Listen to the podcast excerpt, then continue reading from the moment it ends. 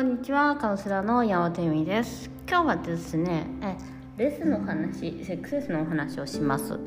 えっとセックスレスの多くの人は本当にすごくなんていうのかな子供もできないし自分は女じゃないし結構悩んでる方が多いと思うんです。ね私も人に言えないしみたいな。恥ずかしいしみたいな。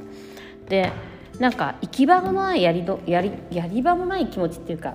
もう行き場がないみたいな感じになっている方って多いと思う。もいると思うんです。もちろんこのねポッドキャストとか世の中にはいろいろいいものがあるんでカウンセリングを受けたりとかそういうのがなるべくね感じられないというかそういうことを、えっとまあ、にきうんと解消していくこともできるんですけどうんとその中でやっぱり今回あの私イナーチャイルドの方のカウンセリングをしています。で最近増えたんですね。あの前はレスの方の方が多かったんですけど最近はまあセックスレスじゃなくてただのただのというか、まあ、インナーチャイルド親との確執系の方も増えました。で、まあ、トラウマ系というか。でそこのアダルトチルドレンの話になるんですけどああインナーチャイルドっていうかそのアダルトチルドレンやってみてよ。分かったのはもちろんあのうんレスの原因というか一つの原因は、まあ、インナーチャイルドであるしアダルトチルドではあるけどレスの問題っていうのは実は実は結構難易度が高いというかえっ、ー、とこれいや難易度が高いっていうのは一面クリアした人しか手に入らないものなんだなっていうことが分かるんですね。っていうのはやっぱりそのインナーチャイルドをやってる方とか今回いろんな方に、カウンセリングでお会いしたところで思ったことがあのすごい綺麗な方とかねいるんですよいっぱい。本当に若い方とか。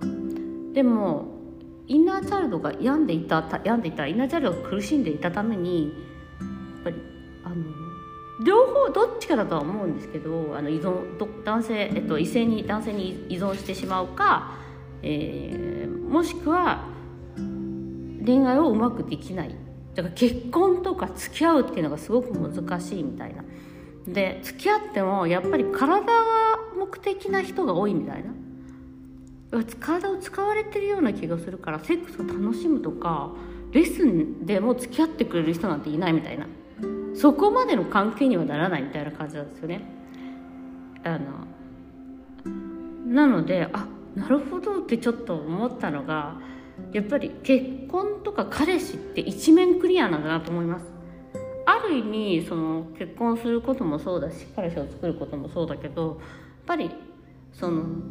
自分の魅力とか自分の何かに気づかない限りはまあそんなみんないるじゃんみんなやってるじゃんとか思うんですけどでもやっぱりそれはそれなりのやっぱり家庭みたいのがあってそのまあ本当マリオじゃないけど一面クリアみたいな感じなんですよね。だってみんな結婚したかったわけじゃないですか。ある意味子供欲しかったわけじゃないですか。子供いる人だったら。彼氏欲しい彼氏いる人は彼氏欲しかったわけじゃないですか。だからそういう意味では一面クリアはしてるんですよ。でその上での悩み事みたいな。その上での何かえっとだから余計難しい悩みだったんだなっていう気がします。難しい悩みだからということと結構なんか運がいいっていうかあ結婚できた。だからもし結婚してない方にとってみれば結婚できたんじゃすごいじゃんみたいな。え彼氏いるんだすごいじゃん。みたいな。でもし別れちゃったとしてもえ別れる別れるってことはいたってことだよね。みたいな感じになるわけじゃないですか。もちろんそのいない人ばっかりじゃないですけどいない人もいるんですよやっぱり。それは25になったって30になったって40になったっていない彼氏いなかった歴40年とかいますから40まで少々の人だっていますから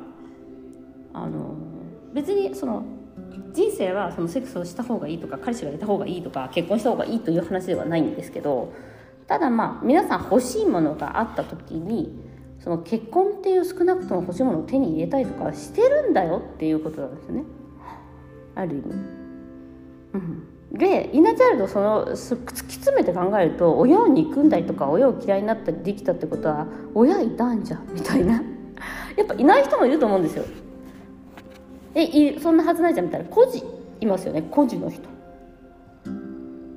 何らかの理由で両親が生まれた時からいなかったみたいな、ま、もしくは2歳の時に亡くなったとか3歳の時に亡くなったとか。そういう人っているじゃないですか。ウィン・キャーツビー術みたいな。あのなんか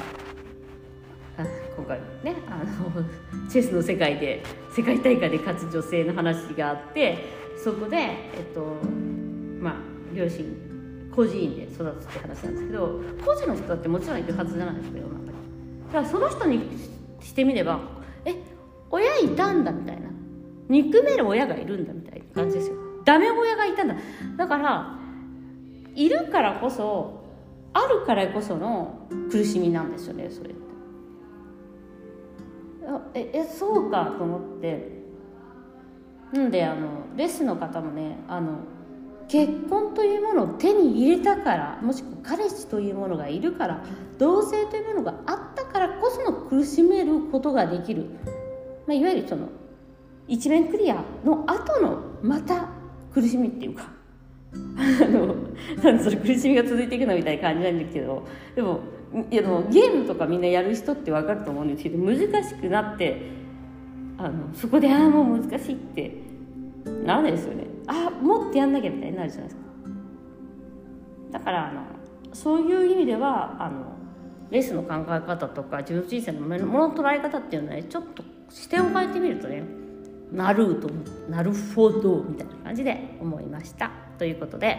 まああのねレースの真っ最中子供が欲しい苦しみの真っ只中ではそう考えることは難しいのは本当によく分かりますが分かりますが少なくともレースになるパートナーが近くにいるということです。ということで今日もご視聴ありがとうございました。なんか黙ってない。えー、またね。